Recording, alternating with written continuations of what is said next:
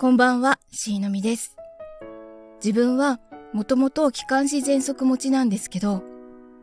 昨年後半から気管支の状態が良くなくて、通院回数が増えてました。薬も新薬に変わったり、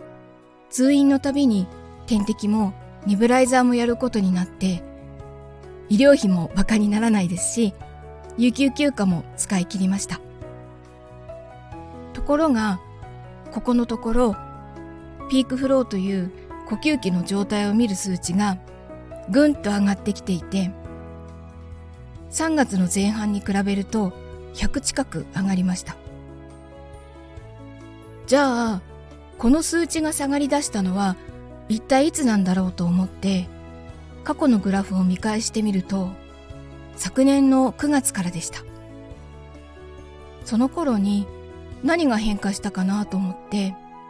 スケジューラーとか LINE とかのやり取りを振り返ってみると一つ思い当たることがありました。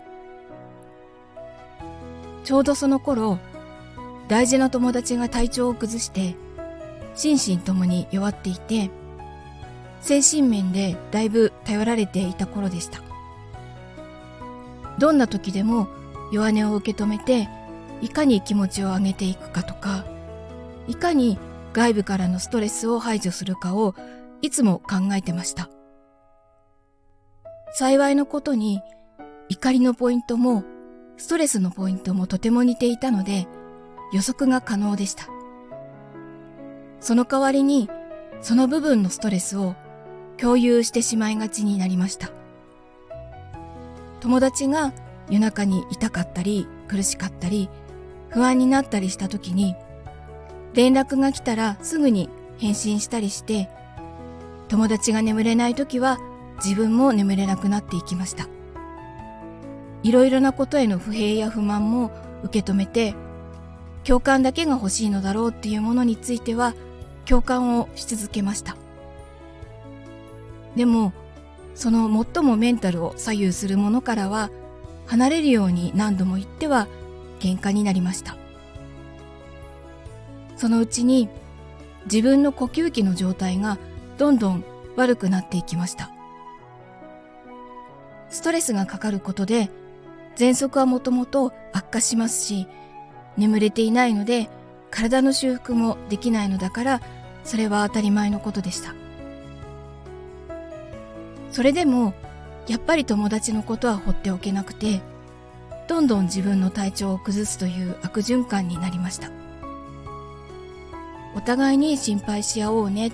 体調が悪い時はちゃんと言おうねっていう約束をしていたのでちゃんとそれを伝えて不安でたまらない時もついつい頼ってしまいがちになりました。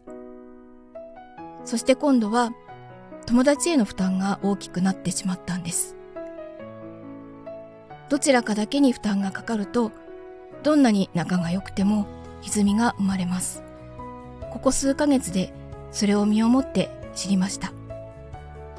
この振り返りもデータと記録があるからこそできました。こうだったと思うとか記憶だけでは思いつけないのは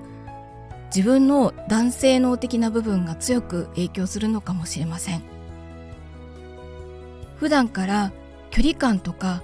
コミュニケーションの難しさをとても感じてます。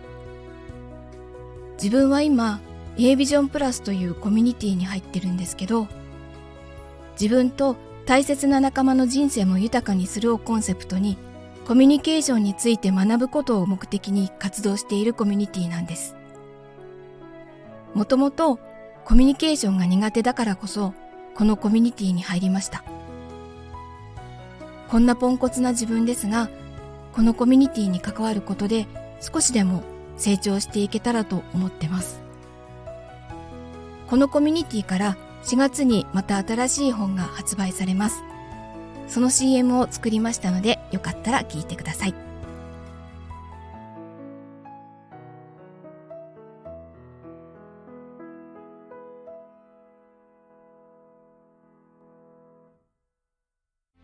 私20年間苦しみ続けたの。どういう意味 ?20 年前の今日の日をずっと後悔してたあなたは私のこと何にも分かってくれないじゃない。もう俺たち終わりかな？オンラインコミュニティ A ビジョンプラスからの Kindle 僕たち夫婦はうまくいっているはず。4月28日に発売。3日間無料のダウンロード期間をお見逃しなく。あなたは妻の本心を理解していますか？